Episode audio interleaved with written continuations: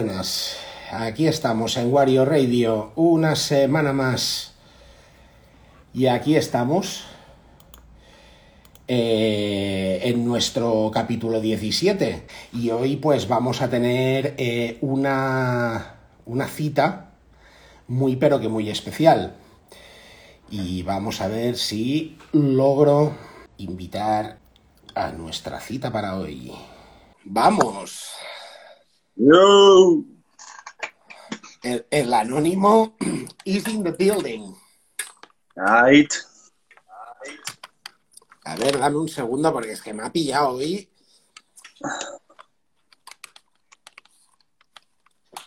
Estamos a jueves. Yo normalmente tengo mi, mi Wario Radio los viernes, pero vamos. ¿Me Vamos. bien? Sí, sí. Ahora, yo te escucho perfectamente. ¿Qué hice? Mi hombre anónimo ahí. Aquí estamos, aquí estamos. Me has pillado, bueno, como ya sabía, había quedado contigo, pero normalmente los, los martes y los jueves eh, son ratitos que, que tengo aquí un rato libre, me pongo en el, en el estudio aquí a hacer beats, a mirar letras y eso.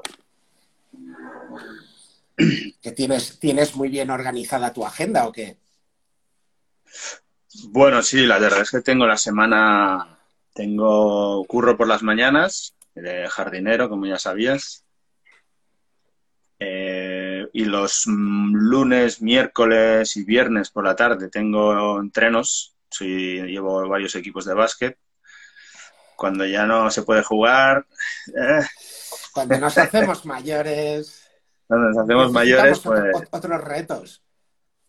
Hay que pasar, hay que pasar el testigo, tío. Claro. Y, y los martes y los jueves me quedan más, más abiertos para, para mí, para hacer mis movidas y tal. Con eso ya casi me has, me has respondido, porque una de las preguntas que normalmente, bueno, vamos a plantear, va- vamos a partir de la base que Wario Radio no es una entrevista, ¿vale? O sea, aunque evidentemente soy consciente pues de que nos eh, tenemos nuestros seguidores, vamos a tener eh, nuestros espectadores y evidentemente eh, yo creo que a mí ya están cansados de mí, pues al final también se trata un poco de- del contexto de que conozcan a la persona que hay detrás de, de- del artista, de- del eh, cantante, del productor o del invitado que tengamos, ¿vale? Pero evidentemente, pues se van formulando preguntas de la misma manera que es bidireccional, que si consideras que debes hacer una pregunta, no te cortes, la sueltes. Eh, en, nuestro, en nuestro canal y en nuestra publicidad siempre ponemos el cartelito de Parental Advisory, quiere decir que aquí tienes libertad para decir lo que quieras, como quieras, cuando quieras y de la forma que tú quieras. Esta es tu casa y, y tú lánzate. Pero sí que la- una de las preguntas que normalmente formulo siempre a, a las citas es, ¿no te ganas la vida con la música entonces? No, no. No, no, no. Ya hace demasiado tiempo que, que me di cuenta de que eso no, no iba a pasar. Pero bueno, eh, como a ti y a mucha gente, la música eh, no nos da de comer, pero nos alimenta el alma. Que al final, eh, a esta altura de la película, con canas en la cara, eh, tienes que hacer cosas que, que te llenen y que te hagan sentirte eh, especial en ese momento, que estás pues o haciendo un beat o, o escribiendo, rapeando o tocando un instrumento, aunque no ganes pasta o, sea poca pasta la que ganes, eso en realidad pues no tiene precio. O sea, si a esta altura lo sigues haciendo es porque, porque te llena. Totalmente, pero por- eh, ¿crees que hay algún motivo particular? ¿Es, eh, ¿Consideras que eso porque tu música igual no le llega al público o porque se ha frenado igual algún tipo de, de proyección o porque igual no te ha interesado? ¿Cuál, ¿Cuál puede ser un poco el motivo por el que crees que no, o no te puedes o no nos podemos la inmensa mayoría de gente ganar la vida con eso? Bueno, a ver, son varias cosas a la vez. O sea, para empezar, bueno, yo nunca fue mi, mi objetivo, eso para empezar. segundo, pues por mi, ¿cómo lo diría? Por cómo yo he ido acabando haciendo mi música o, las letras o la manera que yo tengo de rapear, que yo en principio nunca lo, nunca lo busqué. Eh, sí que es verdad que ah, hace unos añitos, pues con, el, con un poco la inercia de, de, las, de las What the Fuck, que me imagino que tienes alguna pregunta al respecto unas cuantas. Eh, pues sí que hubo algún bolo y hubo algún, ganabas algún dinerillo o, alguna cosita, pero que no era, no era el objetivo. El objetivo era hacer música, expresarte y estar con los colegas, básicamente. Que eso es muy también como, como, era, como era al principio, ¿vale? Porque, a ver, tú y yo ya somos veteranos, ya tenemos unos años y cuando no había internet, cuando, Tú, tú eres joven. Eh... Yo soy un bebé todavía. Yo acabo, acabo de empezar ahora. Tienes, la primera calva aún. bueno, pues, pues eso, ¿no? Que cuando, cuando empezamos en esta movida a finales de los 80, en los 90, ¿no? Pues la, la, tú hacías algo por, por estar con los colegas, por pasártelo bien. Era todo mucho más poético, mucho más no había un fondo de hacerte famoso ni de ganar dinero. Vamos, eso era, es que ni se te pasaba por la cabeza, porque no había una escena, no había una, unos locales, o ni, es que no había ni, ni revistas, por no haber, no había nada. Era un páramo. Ni, ni, público ni demanda tampoco. No, éramos nosotros, los 300 o 500 que habíamos aquí en Varna, o donde fuera, y, nosotros éramos el público, éramos la crítica, éramos los organizadores, éramos todo. Entonces, como yo vengo de ahí, de, esos inicios, mm, no, no, nació en mí unas ganas de, oh, me voy a hacer famoso, me voy a dedicar a esto. Mm, perdona, si ya me estoy dedicando, o sea, ya lo hago, ¿sabes? Ya tengo mis colegas, ya, ya hago lo que quiero hacer, que es expresarme. Como decía en WA, express yourself, ya tomar por culo, ya está y que salga el sol por donde tenga que salir, como decía Tremendo. O sea, ¿sabes? Al final. Sí, así es. Que luego, pues claro, con los años ha cambiado todo, ha mutado todo, y mira, ahora tú y yo, dos viejos aquí hablando con el móvil, y que luego la peña lo puede escuchar de aquí a tres días si le apetece, y dices, ¿qué, ¿qué cojones ha pasado? ¿no? Bueno, pues que todo ha evolucionado, y oye, bienvenido sea. Aparte, a día de hoy sí que hay todo un mercado, detrás hay todo un negocio. A ver, en Estados Unidos lleva años ya, o sea, eh, que, es un negocio y que forma parte probablemente de la música más mainstream en Estados Unidos. O sea, la gente, la inmensa mayoría de gente, lo que más se consume de música en Estados Unidos a día de hoy es rap. Y desde hace ya unos sí, Bueno. Y, y a nivel global yo diría que mm, está ahí la cosa también. O sea, ¿te acuerdas de cuando tú y yo empezábamos, que íbamos con tu gorra del revés por la calle y la peña te miraba así como, ¿qué le pasa a este pavo, sabes? ah, tú eres rapero, de esos que hacen así. Sí, de los que, ¿eh? ¿Eh? te ¿Eh? gusta ¿Eh? el rap, ¿no? y ahora todo, ahora todo el mundo pues tiene sus temas de spot y de, rap o de hip hop o de trap o de drill o de lo que, lo que le salga de los huevos. Pero ese es el vector, esa es la música. Lo ves en la tele, los anuncios, las series, en todos lados. El hip hop se ha comido el mundo, punto. Fin. Totalmente. No hay más. Te guste o no te guste. Totalmente. Con lo cual, a nosotros que, que nos quiten lo bailado y que nos digan lo que quieran.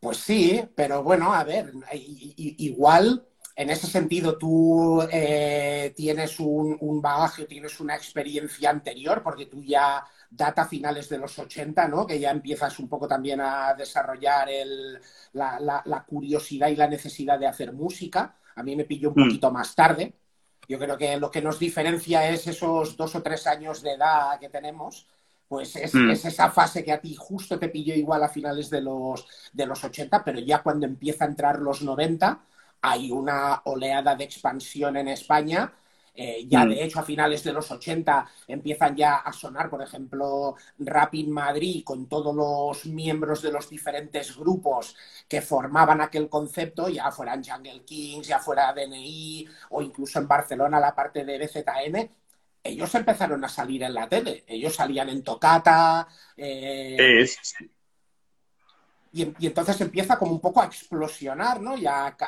cuajar un poquito más, se ganan más adeptos, eh, surge a, mi parecer, ¿eh? y es, esa es mi opinión. Para mí uno de los grandes reveses en la historia del rap en España es el hecho simple de mucho muchacho.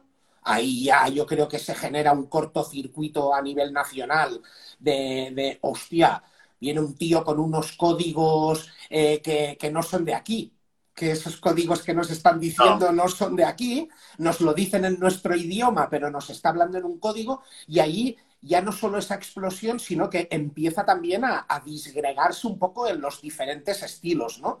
Ya no era tanto el electro o el, o el hip hop más básico de finales de los 80, sino... Sí, a ver, bueno, hubo, hubo, a ver, que ahora me haces hacer mucha memoria, ¿eh? Pero pero bueno, sí, había... Sí, joder. Eh, había, había... Eh, yo me acuerdo el, el primer disco de, de... ¿Cómo eran estos? De, de los de Madrid, donde estaban estos... CPV. CPV. CPV.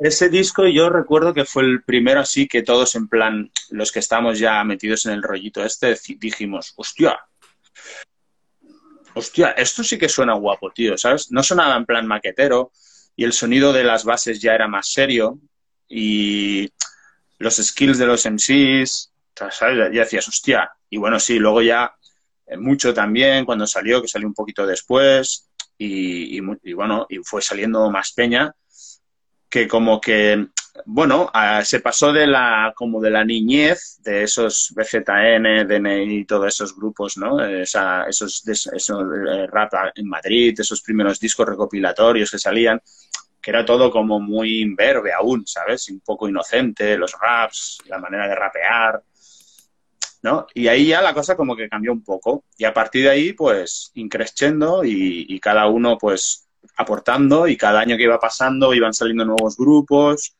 y nuevas eh, propuestas y bueno, hasta hoy, tío. Hubo la eclosión igual aquí en Barcelona de, Elements, de estuvo Falsa Alarma también, Magnatiz, aquí hubo... Lo que sí que igual, si, si igual me, me, enorgullece igual tener la edad que tengo y haber vivido lo que he vivido, ¿no? Lo bueno de vivir aquella época fue que, claro, que cada, cada, cada cosa que salía tenía un sonido diferente lo uno de lo otro, ¿no? Había una variedad, había un abanico. Sí, yo eso lo he hecho en falta, la verdad. Es que era un poco como pasaba, bueno, como, como lo recibíamos nosotros, ¿no? De, de los estates, porque en esa época, ¿no? En la, lo que se llama la Golden Era, ¿no? Pues te, a ti te venía Cypress, tenía un sonido. Eh, te venía de la Soul, tenía un sonido. Eh, Butan Clan tenía un sonido, tenía unos códigos, ¿no? Como decías antes. Eh, NWA tenía. Cada grupo eh, tenía su sonido. De hecho, cada grupo, cada artista buscaba eso. Buscaba ser súper distinta a los demás. Montar su película, sus historias. Y ahora mm, eso lo he hecho un poco en falta. Me, suena un poquito todo, a grosso modo, un poco muy igual, ¿sabes? Bueno, porque en, eh, España, en España igual somos así también, ¿no? Eh, en el sentido de que ahora ha habido algo que ha petado, ha habido un científico que ha sacado su fórmula y su fórmula se ha vendido y, pues eh, la gente no todo el mundo igual es limpio de espíritu en ese sentido como lo que comentabas, ¿no? De hacerlo por placer, hacerlo porque lo amas, sino que hay gente que igual busca otra cosa, ¿no? Hay gente que dice, hostia, pues sí, con esto me puedo ganar Igual, va un poco por ahí, porque, bueno, como decías hace un momento, pues yo qué sé, eh, por ejemplo, así haciendo memoria, a mí hay un grupo que, siempre me ha gustado, que se llama Chinatown, no sé si los conoces, de Santander. Eh, que antes eran falsa identidad, creo. Falsa eh, identidad, sí. Pues esta peña, tío, cuando salió, tenían un sonido súper fresco, con, con, sus códigos de letras de calle y tal, y, pero eran ellos, o sea, no, no te sonaba a nadie más, ¿sabes? Y siguen haciendo movidas, ¿sabes? DJ V, por ejemplo, sigue haciendo cosas y, y sigue siendo y aportando su, su sonido y, y, su, y su, su mensaje, ¿no? Y, como, como hay, siempre lo he sabido, ¿no? Y a lo mejor ese fondo, ¿no? De decir, bueno, yo es que hago esto porque me apetece, y, y, si, y si tengo unos likes o unos views o me hago un bolo y me saco una pasta, perfecto, pero no es el objetivo. El objetivo es eh, aportar a la cultura mi visión de lo que es esta cultura. Lo que pasa que eso igual es más de la vieja escuela y hoy en día, pues mm, por lo que parece, a eso a la gente tampoco le importa mucho y va un poco más en otra dinámica. Por eso, pues cuando alguien encuentra un sonido, un, un, una manera de llegarle a la gente, pues te salen tres o cuatro que van por ese camino. Que no digo que ni que lo estén copiando, ni que esté mal, ni nada, ¿eh? simplemente es un hecho, ya está. A ver, sería, sería un poco osado decir que todos nosotros fuimos originales y que nos salió del alma. Ah, no, Evidentemente, para nada, yo creo que todos, todos tuvimos nuestra inspiración o tuvimos pues, nuestras fuentes de recursos al final, eh, pero, Total. pero sí que igual también iba un poco al ritmo de lo que nos llegaba a cuentagotas de Estados Unidos, ¿no? De que te llegaba algo nuevo y, hostia, cada, cada cosa que te llegaba te flipaba fuera lo que fuera, ¿no? O sea, pero eh, desde, desde el tema más hip hop jazzístico que nos podía llegar de Gangstar en aquel momento, ¿no? Las primeras instrumentales de, Premiere, ¿no? Con eh, Dweek o, o con, vamos, eh, y después te llegaban, yo qué sé, te llevaban Onyx y flipabas, ¿no? Y decías, hostia, ¿y estos tíos?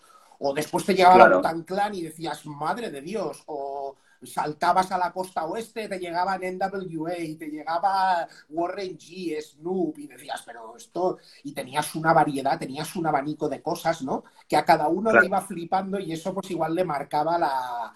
eh, La su- manera su- en la que luego tú intentabas. Sí, sí, totalmente. Totalmente. Pero bueno, al final Y ahora, está claro que todos, todos mm, tienen, todos tenemos unas influencias. O sea, Miles Davis tenía sus influencias. Y estamos hablando de Miles Davis. Y James. Brown hizo lo que hizo y, y tenía sus influencias. O sea, pero una ¿Y, cosa es tener tus y- y influencias. Stevie Wonder? ¿Stevie Wonder tenía influencias? Me imagino yo que algunas tendría.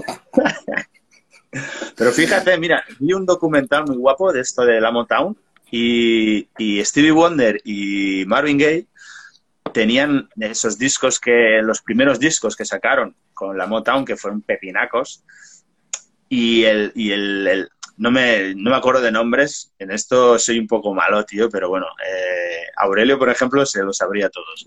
Pero el jefe, el jefazo de Motown, les decía, no, no, no, no podéis sacar estos discos porque no siguen el, el, el- el sonido de Motown. La Al final, filosofía de Motown.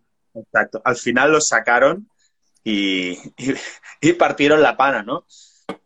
Pero que para que veas que al final, pues todo el mundo pues tiene sus influencias y tiene sus ganas de hacer cosas y, y, hay otras personas las- que dicen, no, no, las- por aquí no, por aquí sí. Yo me las sé, ¿eh? Pero, pero ¿cuáles son tus influencias? Bueno, mis influencias, como has dicho, bueno, eh, Gangstar es una de las primeras, de las más potentes, un poco por todo, ¿no? Por, por su trayectoria, por el sonido de Premiere, que para mí es espectacular, todos los discos que sacaron, esa mezcla de- del boom bap con los samplers de jazz, es una cosa que, vamos, lo tengo en el ADN, eso, es- está grabado a fuego. También Pete Rock va en ese camino, ¿no? Los dos más grandes para mí. Y luego lo que hacía Guru en esas bases, o sea, esas letras eh, de- con esa manera de, de esa, esa cadencia de rapear.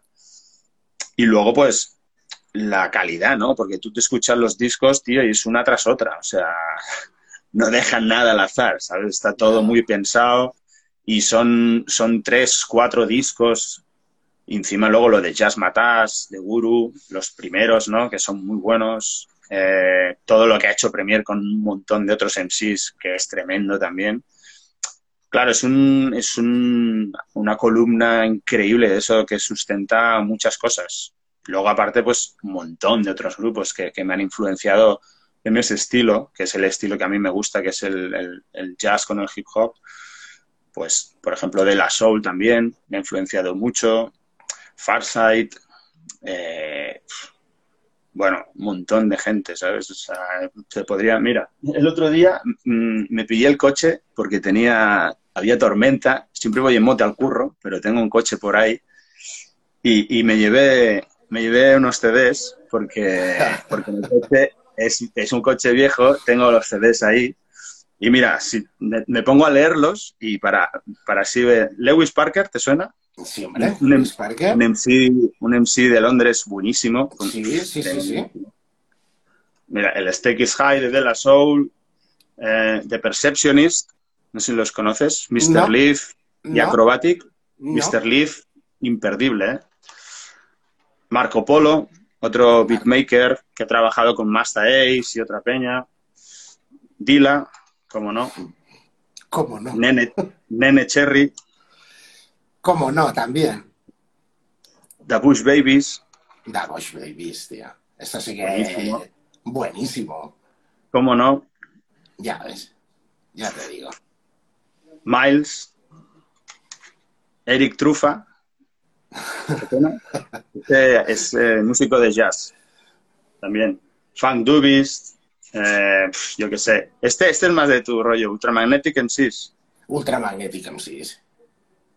Este disco es buenísimo. Aparte que The igual antes, antes, antes, mencionabas un nombre que, que tenemos muy en común, que, que, es Aurelio Santos. O sea, una de las cosas eh, sí. a nivel musical más grandes que han podido pasar por esta ciudad y me atrevería a decir que por este país. O sea, y, y, que lo teníamos en común y que también gracias a él también nos ha permitido conocer a gran parte de los nombres que has mencionado. Sí, sí, por supuesto. O sea, yo, a ver, yo tenía un, un, una serie de colegas mm, a los cuales les mando un saludo si lo ven algún día esto, a Tommy Boy, que le llamamos así porque llevaba una chupa de, de, Tommy Boy del sello, y le llamamos Tommy Boy, que tenía un montón de vinilos, y bueno, yo iba a su casa y él me dejaba algunos, yo les dejaba otros, nos íbamos cambiando. Eh, el Cobre, un colega mío también que tenía un montón de música. Y bueno, el que me introduzco en esta movida, que fue Tony, el Tony, Tony T, un tío súper cachas, que estuvo de portero en el Jamboree hace un mogollón de años, sí, rapado. Me suena, ¿Sí, me, suena, me suena, mucho. Seguro, seguro que sí. Bueno, yo lo conocí a él jugando a básquet en, en en el parque de, de, no de la España Industrial, no, en el parque del Matadero, que había unas canchas ahí también. Y nos conocimos allí, pues, a finales de los 80, cuando, cuando saltábamos más de un metro en vertical, no como ahora. y entonces, pues nada, ahí empezó él a, a ti te mola la música negra, no sé qué, tal y cual. Y yo solo había escuchado, mira, te voy a decir, Tom Luke, no sé si te Michael, suena Tom. Sí, no, Michael, Michael y demás sí que habías escuchado y te molaba también. Eh, sí, sí, Michael Jackson, James Brown, todo esto lo conocía, ¿vale? Pero así, rollo hip hop, me, me, empezaba a sonar, yo tendría igual 15 años, tío, algo así, o 16, no me acuerdo. Y Tom Luke, he oído Tom Luke en la radio y tal, no sé qué, era un pidiolo, tío, yo. Y él, él era, era, es mayor, es como Aurelio, creo, él tendría pues 18 por ahí. Y un día me dice, oye, vente un día a mi casa y tal, porque ya llevamos un par de tardes jugando, había buen rollo entre nosotros. Y nada, hay un día de estas que, que me voy ahí a su casa. Y yo ahí a su cuarto, tío, y empieza ahí a enseñarme, tío, Doggy Fresh, Public Enemy, NWA, Young MC, eh, el, el Cool J. Eh, bah, tío, a mí me petó la cabeza. Yo no conocía nada de eso, tío. Y me empezó a poner discos, tío, eh, Cool Moody, Schooly D, o sea, pff, tremendísimo, Jungle Brothers, bueno, la música de, de, de los, y todo en vinilo, y, y, se lo traía importado de, de, Londres, de Nueva York, Y, yo flipaba, tío. Y digo, hostia puta, tío. Y, claro, ahí se me abrió a mí el mundo este de, del hip hop. Pues te estoy hablando igual del 87 por ahí. Y yo me acuerdo que le pasaba cintas de, de 90. Yo grabame un cassette, ¿no? Sí, sí, sí. Y el tío se ponía ahí, me grababa cintas de 90, me ponía los títulos y ahí yo empecé a, hostia, pues mira, Public Enemy me tira mucho, tal, no sé qué. O yo qué sé, ¿sabes? Que son muchos años, tío, y, son muchos grupos que al final se te, se te, se te van. Pero bueno, y luego pues ya empiezas a ir a discotecas, a conocer a más peña. Y luego pues, no sé, tres o cuatro años después ya conocí a Aurelio. Y Aurelio estaba en, en, el rollo este, ¿no? También de, pues mira, mira, vente un día a casa, Leaders of the New School, hostia, ¿qué es esto? No sé qué, Boston Rhymes, el otro, el de la moto, eh, yo qué sé, Peña de Londres, London Posse, eh, ¿sabes? Un montón de... Y bueno, y, yo era una máquina, tío, de devorar, no paraba de grabar mis cintas, me compraba lo que podía, porque claro, mi nivel económico tampoco era muy grande, ¿no? Pero bueno, al final con los años, mm, pues tío, tengo ahí un montón de vinilos de CDs, cintas grabadas, tal, claro, ahora haces así en el móvil y, lo escuchas, ¿no? Que bueno, está guay, Pero también mola tenerlo ahí físico y ir acumulando con los años. Bueno, y, igual, claro, a nivel, a nivel conceptual o a nivel cultural, es mejor ahora el hecho de decir, hostia, me han dicho que suena tal cosa, me meto en Spotify y está seguro. ¿Sabes? O yo qué sé, te metes en YouTube.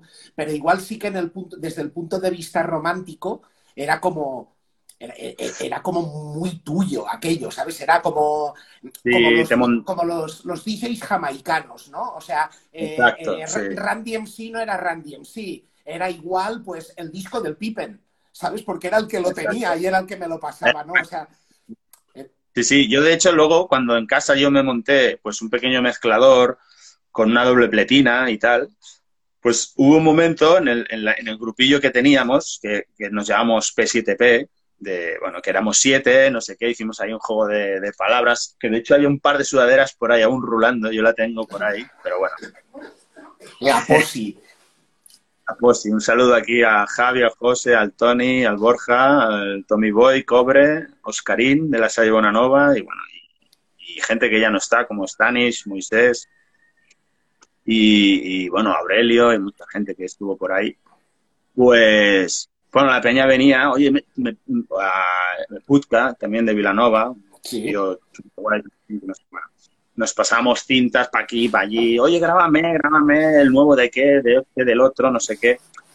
Y yo creo que lo valorabas más que hoy en día. Porque hoy en día haces así con el móvil, pam, o alguien te lo linka, ah, lo he escuchado, sí, está guay. Y ya. Ah, está guay. Ya está guay. Y muere ya por otra.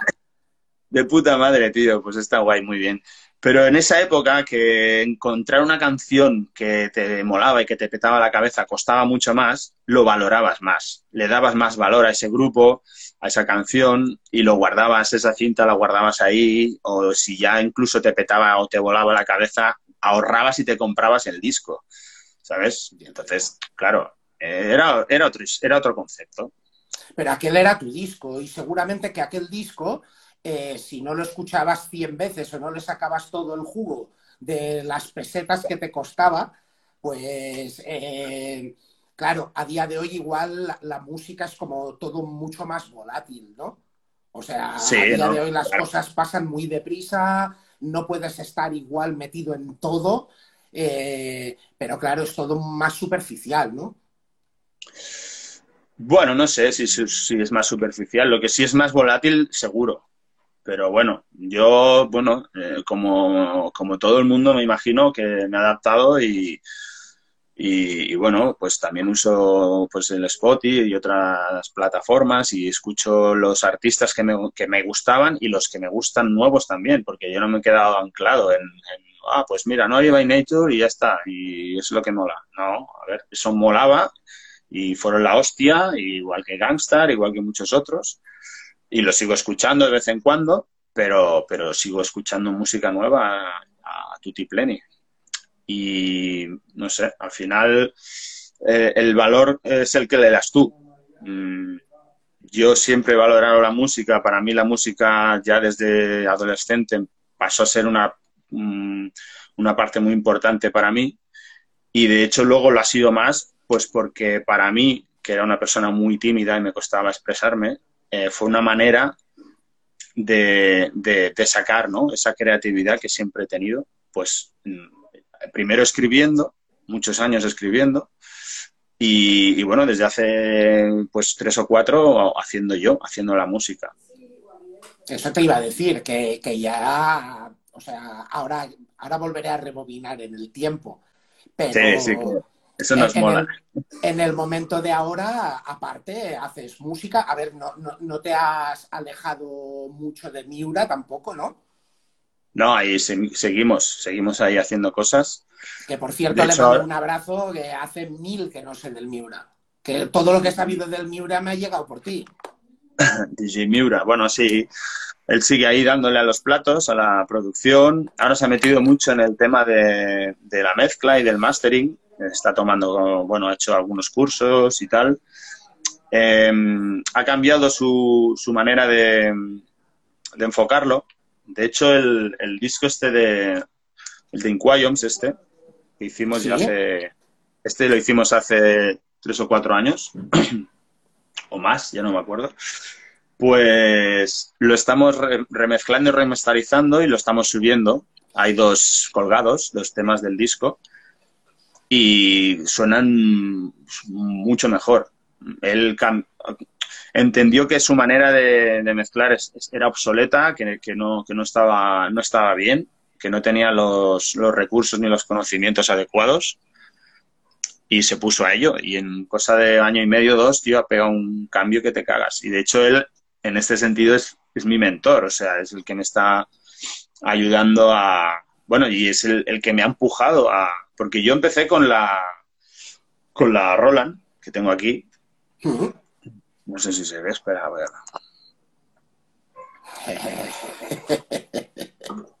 que, bueno. La tengo ahí, que me, has pillado ahí cortando y pegando y tal. con las manos en la masa.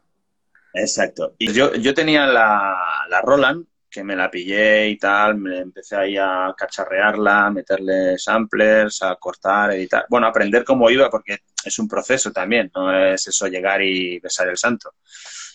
Y entonces, al cabo de, yo qué sé, de un año, eh, le, fui a su casa y le dije, mira los beats que estoy haciendo y tal.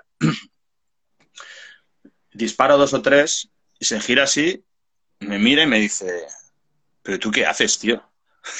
En, plan, en plan, ¿esto lo has hecho tú? Digo, sí, a ver, poco a poco, tío, y tal. Y entonces ahí él me dijo, tío, están de puta madre, tienes que pillarte un ordenador, yo te monto el Cubase, vamos a pillar unos motores, no sé qué, tal y cual.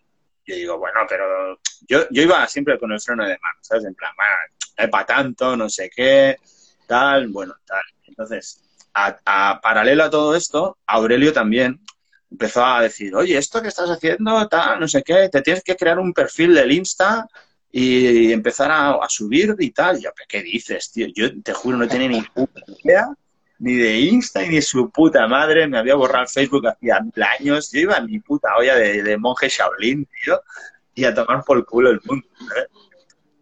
Que siempre ha sido un poco así. De hecho, de ahí sale un poco mi AKA. El anónimo viene por eso, ¿sabes? Porque yo voy a mi puta bola y que le den por el culo al mundo.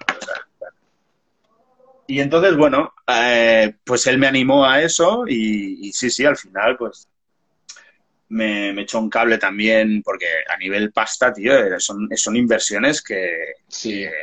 son caras, no son... Y bueno, no, no, no te preocupes, ya me lo das cuando puedas, tal, y bueno, poco a poco ya se lo fui pagando, no sé qué, monitores nuevos, una tarjeta de sonido, el micro que yo usaba, que estaba en su casa, me lo dio, me dice, pero si aquí yo no rapeo, quédatelo tú, el que rapea eres tú, tal. Bueno, y al final, pues aquí en casa he montado un mini home studio, donde pues todo lo que ha sido yendo por ahí, lo he grabado aquí todo. Todo lo del anónimo y las instrumentales de Darius solo. Exacto, exacto, sí, sí. Ahora, en... espero que este mes salga el primer tema Mm, completamente nuevo ya, porque todo lo que ha ido colgando son temas viejos, del Paseos Urbanos, del 3x3 y de Sterling Quayons. El primer tema completamente con base nueva de Darius solo, o sea, yo mismo, y, y, el, y el anónimo rapeando con Como, Scratch. como di- como diría un, un- viejo conocido, me, myself and I. Correcto. It's just me, myself and I. This not me, myself, and I. Exacto. Y entonces ya para enero el primer EP de Darius Solo, eh, instrumental. Sí, sí. Ahí estamos, Qué- tío. O sea, si me, lo, si me lo dices hace un año y medio, te digo, ¿qué dices? Volado. Ya, yo a mí hace también, hace un año y medio estaba mega inmerso en, en el trabajo. Eh, estuve, he ido pues evolucionando y he ido promocionando y pues me tenía muy absorbido el trabajo y estaba totalmente desconectado y pues también en un momento, ya, ya contaré mi historia, me encendieron la bombilla y otra vez pues retomé la historia. Así que es cierto que nosotros venimos de una generación donde si no en ese momento no estabas en la ola, dijéramos, nadie Exacto. sacaba un disco, No, por- claro. porque no, no, no, no llegábamos.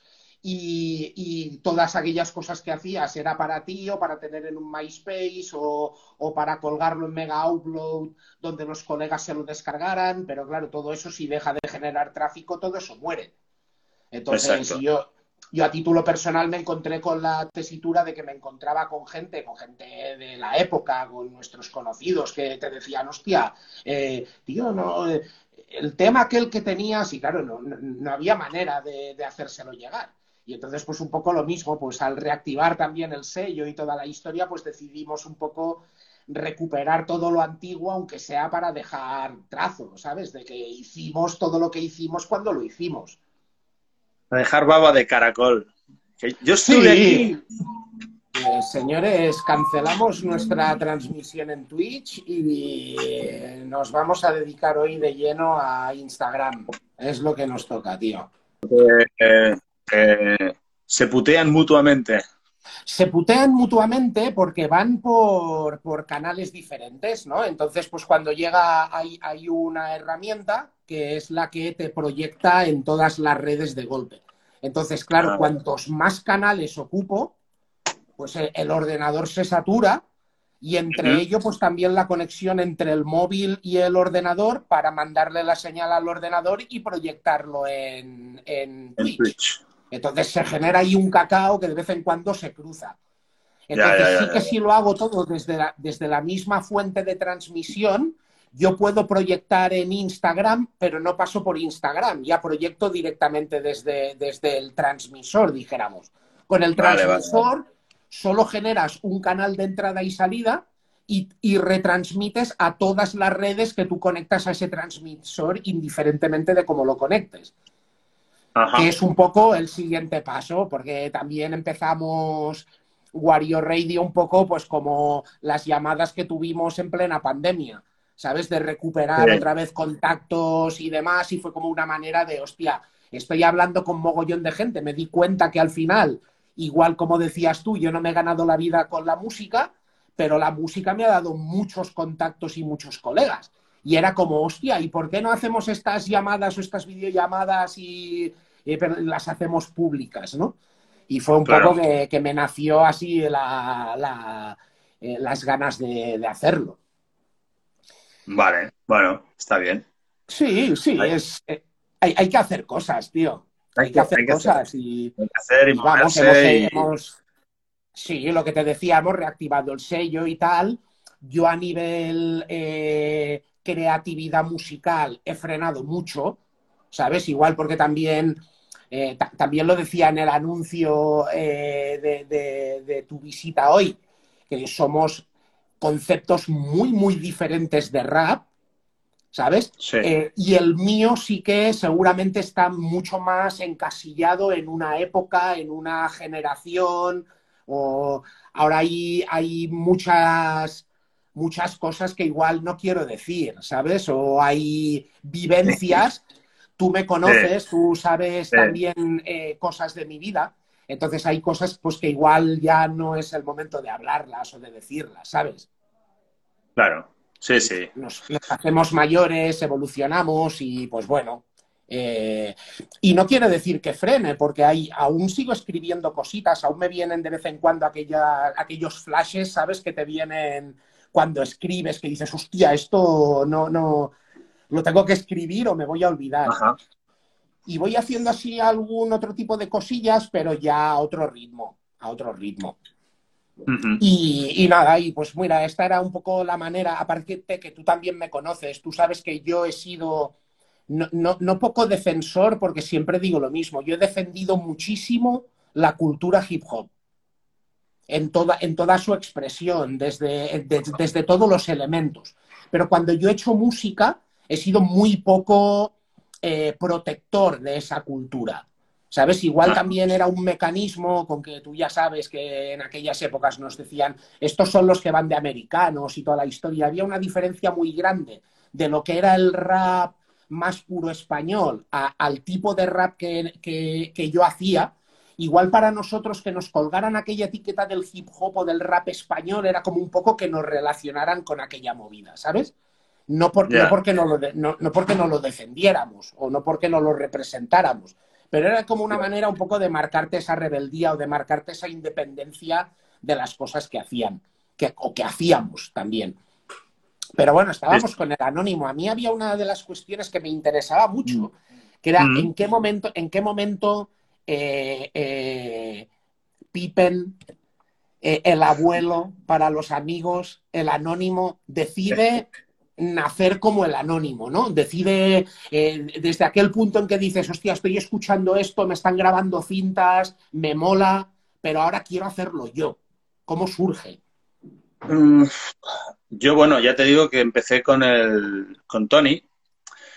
Tony, Tony T para mí en esa época fue como un hermano mayor a nivel no solo de música, sino que íbamos a jugar a básquet a todos lados, eh, salíamos juntos por ahí con los colegas que hicimos en, La Salle, eh, como el Oscar, el Jesús, no, no el Jesús eh, que tú conoces, otro Jesús, que pues íbamos a, a jugar a básquet a todas horas, todos los días, por todos lados, y el vínculo era la música. El hip hop siempre estaba ahí en el, en el, en el carro.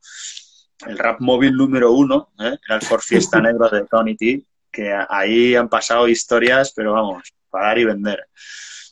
Y ahí, pues, pues ahí nació ese, ese gusanillo por, por rapear, porque yo lo veía, él hacía sus primeras maquetas, y, bueno, yo iba a remolque de él, veía lo que hacía, no sé qué, tal, y bueno, iba, y empecé a escribir con él, con, el, con Tony, muy pronto, o sea, cuando me metí ya en el mundillo este, al año o así, pues igual 88, por ahí, no me acuerdo, pues ya empecé a hacer mis, primeros, mis primeras rimas, que evidentemente pues eran muy de estar por casa, pero bueno.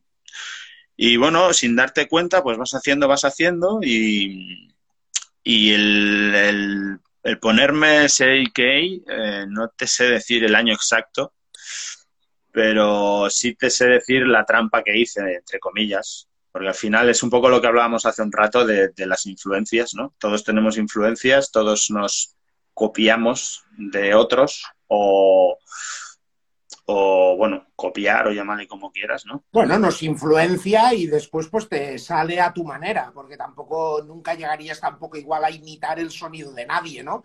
Pero que al final pues quieras que no, te sale a ti y te sale a tu manera. Esa, esa influencia o ese estilo evolucionado a tu manera. Exacto. Pues bueno, eh, por ya con un poco lo que te decía de por mi manera de ser, de ser muy introvertido cuando era joven, y, por cómo yo veía un poco, pues, mi manera de escribir, lo que me estaba saliendo, que eran letras así como, como muy, muy personales, eh, que no iban tan en la línea de la mayoría de MCs, ya no solo de aquí, sino también de los americanos, que me costaba encontrar, incluso ya en esa época mi nivel de inglés, que no era, no era muy, era muy básico y tal, pero bueno, como eres un poco, te interesa eso y eres muy friki, en esa época en los vinilos te venían las letras muchas veces, ¿no? Y estás ahí chapurreando, cogiendo el diccionario, a ver esto, lo otro, a ver qué dice y tal. Y al final es un poco como todo en, la vida y en el mundo, ¿no? O sea, mm, fíjate en cualquier campo eh, y, lo, estudias un poco, investigas, ¿no? Pues yo qué sé, por ejemplo, eh, el baloncesto, ¿no? A los dos tenemos el básquet como vínculo. Nació en Estados Unidos, ¿no? Lo desarrollaron los americanos. Vino a Europa. Eh, los, los, europeos eh, hemos llegado a unos, a unos niveles de, de táctica y de, y de dedicación en la técnica individual que ahora los americanos importan jugadores europeos porque eh, se dan cuenta de que no tienen el atletismo, el atletismo y la coordinación ni los físicos de los americanos, pero eh, suman mucho en sus equipos ese tipo de, jugadores, ya sea un Jokic, ya sea X, el que tú quieras. En su época Kukoc o, otros. Pau Gasol. Gasol, los que tú quieras. Pues eh, y con la y con todo ha pasado, ¿no? El budismo, el budismo viene del hinduismo y, y es de la India, ¿no? El, el, budismo zen que, que, está en el Japón ahora, bueno, y que, tiene miles de años, viene de ahí, del budismo, de la India, o sea, todo se va retroalimentando. el, de, el, de, Japón viene de China, de cuando invaden China, que manda huevos, que, que una islita invade China, ¿no? y, se no, esto, guay. ¿Esto qué es? claro, bueno, pues, pues la música es un poco lo mismo, ¿no? Son vasos comunicantes al final. El hip hop nace en, en Estados Unidos, se dispersa por allí, viene aquí a Europa, pasan los años y aquí, pues, un individuo como yo, un Mindundi, o como tú, o como, o, como yo que sé, tremendo, en su casa. Me, estás llamando Mindundi. Mindundio, Mindundio. Te quedas tan ancho. Ahí, ahí. Pues, pues entiende eh, esa cosa de una manera, yo lo entiendo de una manera, tú lo entiendes de otra, y construye, pues, en mi caso, pues, toda la, música que yo he hecho con mis colegas y tal, con, con mi prisma y con mi manera de ver las cosas. Y eso es lo bonito, eso es la magia que tiene pues la cultura, ¿no? En general, la, la cultura es todo, es el básquet, es la música, es las religiones, es... Y, y cómo cada individuo y cómo mm, mm, las cosas que van de un lado para otro se van transformando, van mutando, tío, pues eso, eso es lo, lo, guapo, tío. Y al final el anónimo pues sale de... yo escuchaba en, en, la época de Company Flow, no sé si te acuerdas. Claro que me acuerdo de Company Flow. Porque yo, a ver, yo sí que la peña me, me dice, oh, tú eres muy jazzy, no sé qué, muy mellow, tal, no sé qué, sí, sí, pero yo también he escuchado hardcore a full, ¿sabes? O sea, que me, me, flipa y Gangsta Rap, y, y Gangsta Rap y me consta que también lo has escuchado. Sí, ah, y, tengo, y tengo los discos ahí de, de, todos, o sea, y me los he papeado y me, me encantan, ¿sabes? Lo que luego, pues, a mí me brota o me sale más hacer otras cosas, como, como en sí o como beatmaker. Pues LP, que es el MC beatmaker de Company Flow, pues de ahí estaba en esa época escuchando mucho Company Flow y estaba ahí con mis letras, no sé qué, LP, LP, LP, no sé qué, mi manera, anónimo, tal, no sé qué, eh, eh, el anónimo. Y salió así. O sea, no, no, no, me, no, me, no me rayo por decirlo. ¿Me permitirás que haga un pequeño paréntesis? Eh, está el señor Corva, que está oh, escribiendo, que, él dice que alrededor del año 2001 el anónimo se bautiza. Eh, no sé si ah, sería esa época. Hostia, él lo sabe más que yo, tú. Pero aprovecho por decir que, la semana pasada hice una mención al señor Corva. Y es que estábamos, eh, en nuestra charla con Polo Produce de Valencia, eh, beatmaker, productor valenciano, y estábamos hablando de podcast y de, lo que se está haciendo y mencioné pues eh, el No más bananas del señor Corva como que me molaba y encima lo decía como que no le estoy haciendo publicidad porque no lo conozco. Mm, Ron Guario conoce al señor Corva, ¿sabes? O sea, ah. lo que pasa es que no le ponía cara, después ya... Ah, sí, sí, aprovecho por romper la lanza de sí le conozco, pero para que veáis que yo no tenía la intención de, publicitarlo porque es colega, sino que le publicité porque el podcast es la bomba y pues bueno, pues después ya le puse cara y sitio. Entonces era un poco que quería romper esa, esa lanza aprovechando que, que nos estaba hablando. Eh, pues mira, yo te decía... Dime, dime. No, no, tira, tira. que, aprovechando que, lo sacas a él, pues eh, él y yo sí que hemos, hemos coincidido mucho, muchas veces hemos sido colegas y bueno, lo somos. Ahora por distancias y vidas y curros y bueno, él ha tenido un crío hace poco y tal, pues nos vemos menos. Eh, pero, pero sí, recuerdo además perfectamente el día que nos conocimos, tío. curramos los dos en una, en una pizzería, ¿vale? Yo era repartidor y él estaba en la cocina haciendo las pizzas. Y bueno, yo, yo le saco, no sé, igual le saco 10 años a él, creo, así. Y yo, pues, yo creo que sería por el año, por el disco que escuchaba, que lo estaba quemando a full, a fuego, que era el primero, el, Soul Food de Goody Moop. Pues, discazo, tío. Grupo ese grupo, los dos primeros están muy guapos. Es eh, Peña de Atlanta, de, la trupe de Outcast y toda esta peña. De hecho, el disco, el disco lo produce mm, la, la, crew de, productores de, Outcast. De, hecho, Andrés, Andrés, sale en, un, en uno o dos temas ahí. Pues ellos no, no, no he escuchado. pues ese disco, tío, o sea, es una es un meteorito ese disco. Año 95. Dice, dice Vinyl Junkie que es uno de los top tres discos del sur. Pues bueno, este, este vídeo termina aquí. Eh, tuvimos una segunda parte, pudimos reconectar, y, pero finalmente Instagram no dejó guardar el vídeo de la segunda parte. Eh, una pena porque fue, fue una charla entretenidísima, fue una charla súper agradable, súper cómoda, salió muchísimos eh, recuerdos que, tenemos en común. Pero bueno, eh, ayer ya íbamos a hacer la, la, charla con el nuevo formato, porque vamos a prescindir de hacer los vídeos en Instagram. Eso no quiere decir pues, que algún día, de forma puntual, no vaya a salir un, un vídeo exclusivo para, para, Instagram, pero a partir de ahora pues pasamos ya directamente a, Twitch. Podéis entrar en Twitch, el canal es Wario Radio, eh, después, pues como siempre, iremos dejando nuestro repositorio tanto en YouTube eh, como en, en Spotify.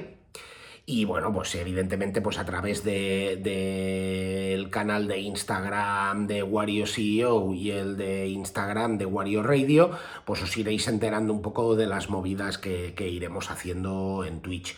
Os invito a que, a que paséis a, ver las, las entrevistas en Twitch. Twitch es mucho más fiable, Twitch no se me cuelga, el sonido es mucho mejor y bueno, Em, hasta ahora también ha sido muy homemade, pues también porque estábamos un poco a la expectativa de cómo nos iba a salir el podcast y demás, pero evidentemente ya ha llegado el momento en que tenemos que hacer un salto de calidad. Eh, llevamos 17 capítulos. Eh, y bueno, todo parece que, vamos pillando un poco el, rollo y, la constancia de, de hacer los podcasts. Así que, bueno, lamento no, que no tengáis la segunda parte. Ya estuve hablando también con el anónimo de que, pues, eh, probablemente en algún momento hagamos un segundo capítulo, un poco por todos los que no lo siguieron en directo y, se han perdido esa segunda parte. Pues nada, espero iros viendo por Wario Radio. Acordaros, estamos en Twitch, estamos en Instagram, estamos en Spotify, estamos hasta en TikTok, que hemos abierto un TikTok, y todo es Wario Radio. Así que esperamos eh, veros. Eh, si nos podéis seguir, nos ayudáis un montón porque todo aquello que tengamos de, eh, eh, suscriptores, pues desde luego ayuda muchísimo a, todos los canales de todas las redes que tenemos y espero que nos veamos, eh, espero veros, básicamente. Mucho amor.